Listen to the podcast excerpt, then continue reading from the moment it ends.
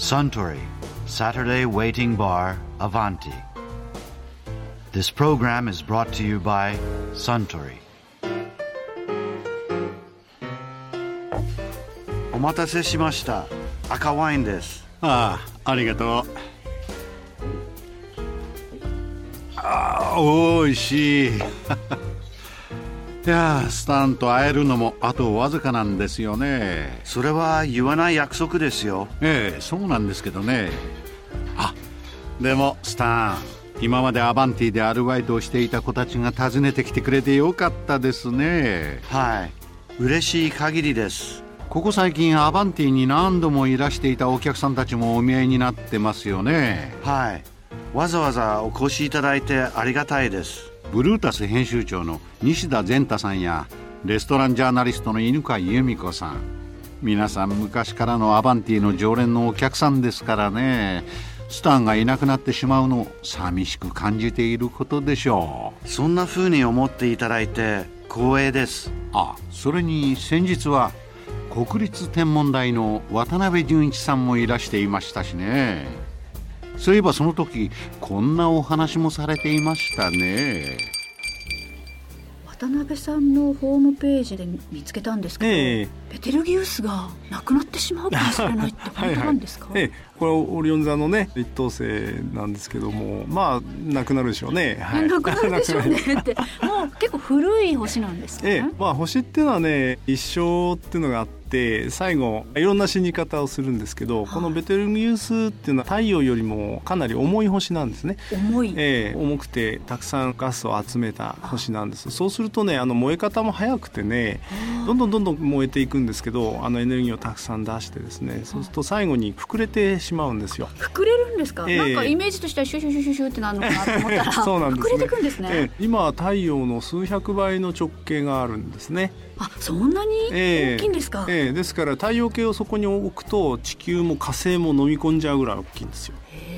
うん、で、まあ、この大きさはね目で見える星の範囲でいうとピカイチですね。一番と番ですね、はい。で2番目がちょっと小さめなのがね夏の星座にサソリ座の一等星でアンタレスっていうのがあるんですよこれも赤い星なんですがこれがねベテルギウスよりちょっと小さめですね。はい。えー。そんな大きいんですか？ええでこれは理由がありましてね真ん中の方でねまだ燃えてるんですけどこれ燃えるとねああいう大きな星って最後鉄を作るんですよ。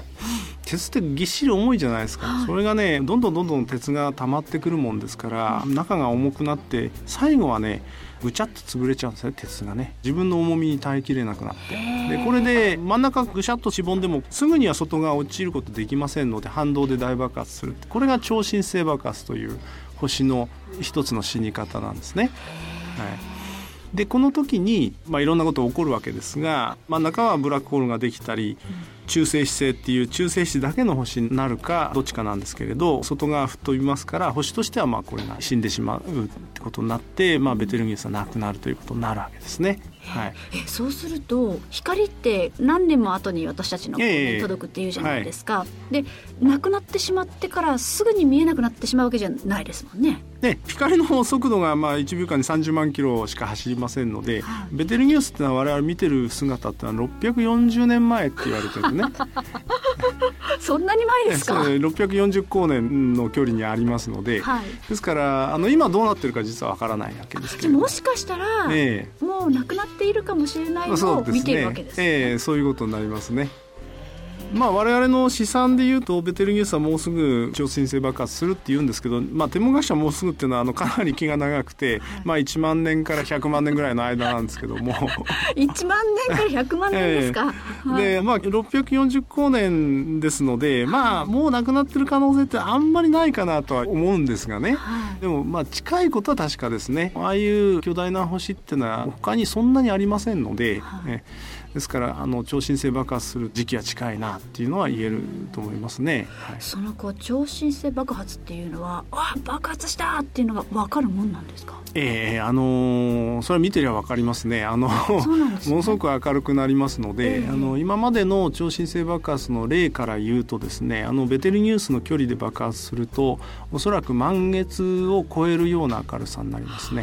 はあああのオリオン座のあの一つええ。が満月超えるぐらい、いにそうですね。なるええ。でおそらく昼でも見えると思いますね。ええ。ね青空にこうピカッと光ってピカッと光ってて。はいはい。そのぐらい明るいはずですね、ええまあでも私たちが生きてる間は普通に見えてますね。まあおそらくそう。そうはあのそうなんですけどね。でもねあの毎日監視して、えーいただくといいと思いますよ。あのベテルギウスってだから今そういう意味ではあのもう老齢期でですからあの不安定なんですよ。で今日はねなんか明るいなとかね。あ今日ちょっと暗いなっていうのがありますのであそうなんですか。ちょうどねあのオリオン座の右下足元にあるあの青いリゲルって星があるんですけど、はいあの星とかですね右上の方にアルデバランっていう、はい。あの大志座の一等星があるんです。があれと比べてるとね、あ今日はなんか同じぐらいになってるなとかね。何週間か見てると明るさどんどん変わっていくのが分かりますので、えーあの不規則変更星っていう種類なんですけどあの周期性があんまりないんですね。ですからもしかしたらあの目の前でどんどんどんどんこう明るくなってね、超新星爆発してくれないかなと 思ってるんですが。実はそれもちょっと期待してたりすいるんですか？ややっぱりね我々は天文学者のめ そんな近いところでそんなあの現象起こってほしいわけですよね。うわーすごいみたいな。ええあそうなんですか。でもしベテルギウスが爆発して、ええ本当になくなってしまったらあそこの位置にある星っていうのはなくなるわけですか？なくなりますね。はい、じゃあ今ある私たちが知ってるオリオン座のあの鼓のような形っていうのは成立しなくなるしなくなりますね。はい。あ教科書どうなるんだろうって思ったんですけどそんな心配はいらないですね。まあ1万年先ですからね1万年5万年10万年中と実は星座の形はもう全部崩れてますんでね。そっかそっか。はい。いらぬ心配でした。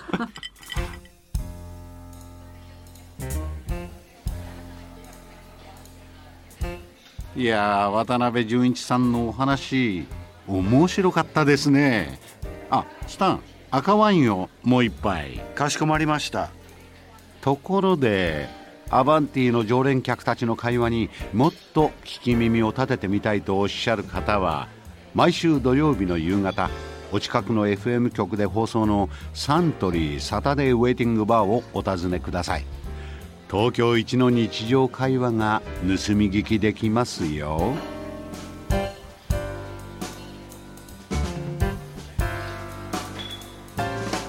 Suntory, Saturday Waiting Bar, Avanti. This program was brought to you by Suntory.